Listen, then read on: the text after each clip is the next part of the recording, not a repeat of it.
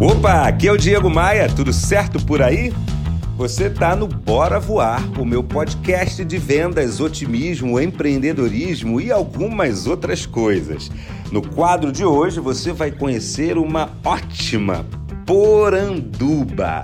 Poranduba é história na língua tupi dos índios, dos povos originários desse país. Essa poranduba é muito especial, conta a história de um representante de vendas. Você vai gostar e quero ouvir a tua opinião. Me diz o que você achou dessa história. Quero muito te ouvir se histórias como essa merecem ser contadas aqui no Bora Voar. E você sabe que eu não tô sozinho aqui no Bora Voar. Esse é o meu momento publi, minha gente. Pensou Rio de Janeiro?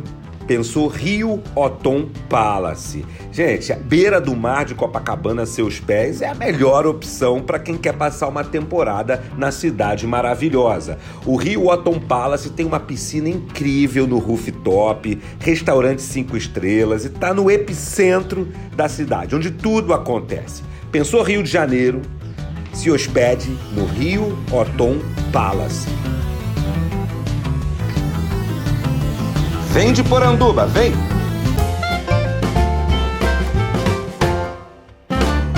Minha gente, um bom vendedor se faz com persistência e boas ideias. A história do nosso nobre guerreiro começa com ele ainda muito jovem, numa época que não existia internet. E para procurar emprego nessa época, o que, que as pessoas do século passado faziam? Elas liam os classificados do jornal de domingo e identificavam lá quais eram as oportunidades, as vagas que melhor se adequavam. Às vezes tinha que mandar currículo, mas em muitas outras vezes era comparecer na segunda-feira, 9 horas da manhã, para a entrevista, mesmo sem saber muitos detalhes daquela oportunidade. Ele viu escrito assim em letras garrafais nos classificados do jornal. Indústria precisa de representante de vendas para atuar no Espírito Santo. Produto de alto consumo. Ele se preparou, se arrumou todo, dormiu cedo no domingo. Oito e meia da manhã, bate na porta da indústria e lá ele descobre que era uma empresa que fabricava lingerie, calcinha e sutiã. Mas era uma marca que, naquela época, poucos conheciam, poucas pessoas conheciam. Ele foi aprovado, mas era uma dificuldade terrível para ele vender lingerie e vender um produto que ninguém conhecia.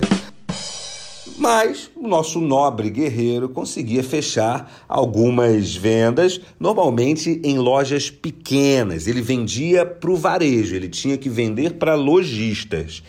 E aí ele conseguia tirar alguns pedidos em lojas de pequeno porte, de bairros e cidades do interior.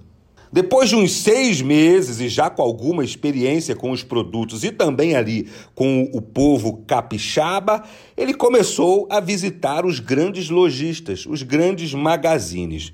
Num certo dia, ele conheceu uma loja lá em Cachoeiro de Itapemirim, terra do nosso rei Roberto Carlos, uma loja que vendia muita coisa de lingerie, roupa íntima, roupa feminina, vendia demais. Ele descobriu que a compradora era uma verdadeira casca grossa. Sabe aquela compradora que é osso duro de roer? Mas ele pensou: se eu consigo emplacar minha lingerie aqui, eu tô feito, porque é, a minha marca vai ganhar uma boa visibilidade aqui na região. Nosso nobre guerreiro foi uma vez, nada. Segunda vez, nada. Terceira vez, quinta visita e nada.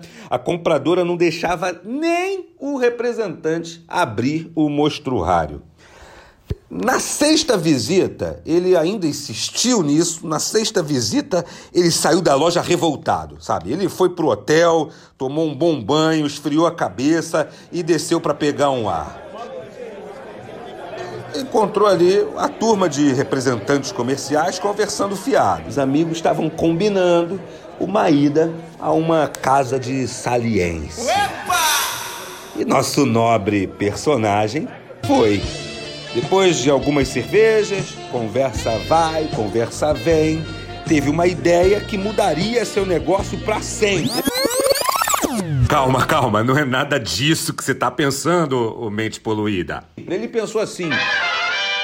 Tá aqui a solução para os meus problemas. Eu, eu vou dar umas peças para essas meninas e vou pedir para cada uma delas ir lá na loja com essa peça na mão e perguntar, de preferência para a compradora, que também atende no balcão, se elas tinham calcinha e sutiã daquela marca, que é a minha marca. E assim a coisa aconteceu.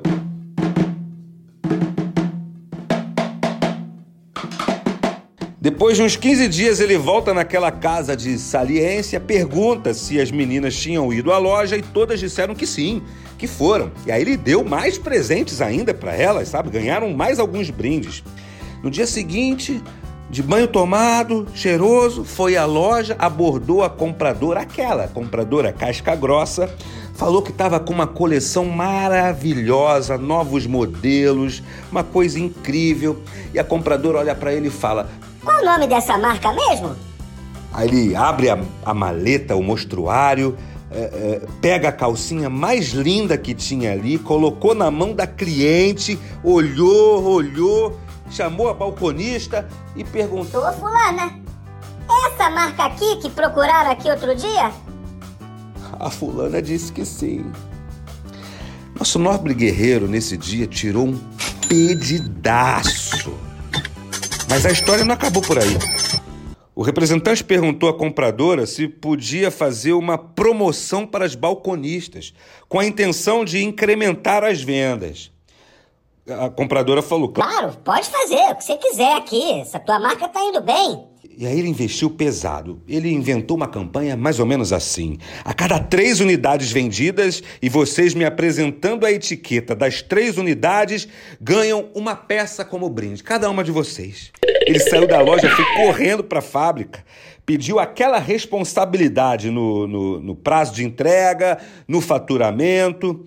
Aí, depois de uns 15 dias, a cliente recebeu os produtos e automaticamente ligou para o representante perguntando quando que ele estaria em Cachoeiro de Itapemirim de novo, sabe? como como bom como bom representante fez um charminho, falou que não sabia da agenda ainda. Mas foi só um charme mesmo. Na semana seguinte ele apareceu lá e correu para a galera. Ele começou a ganhar dinheiro ali, vendendo lingerie com a demanda plantada. Ganhou dinheiro, comprou um Chevette preto 83, sucesso total.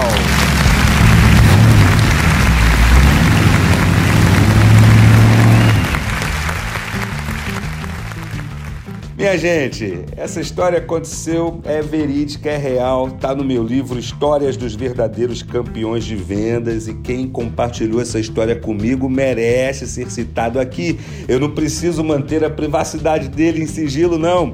O nome dele é Túlio Louvain. Para mim, uma grande autoridade, um grande profissional de vendas e gestão desse segmento de distribuição, de representação comercial. Minha gente, você quer aprender mesmo? Ó, entenda o seguinte: desistir não é uma coisa a se fazer.